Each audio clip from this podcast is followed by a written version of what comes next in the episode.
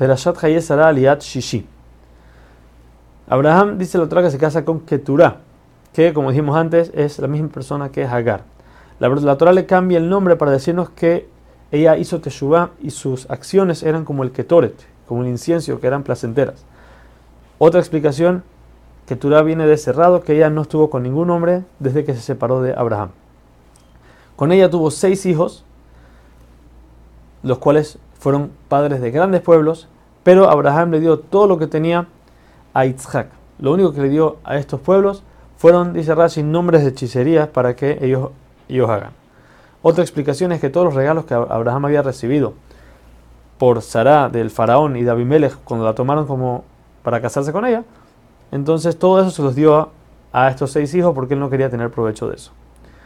Dice la Torah que Abraham fallece a los 175 años en buena vejez, aludiendo a que Ismael regresó al buen camino, que lo podemos ver del hecho de cuando fueron a enterrar a su padre, la Torah primero pone a Isaac y después a Ismael, aun que este era el primogénito, él aceptó que Isaac era el heredero y era el segundo hacia él.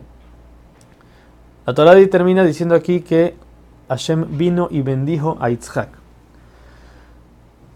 Una explicación dice que Abraham tenía miedo de bendecirlo ya que sabía que Esab iba a salir de Isaac, por lo que dijo, mejor que venga el dueño de las bendiciones y lo bendiga él mismo.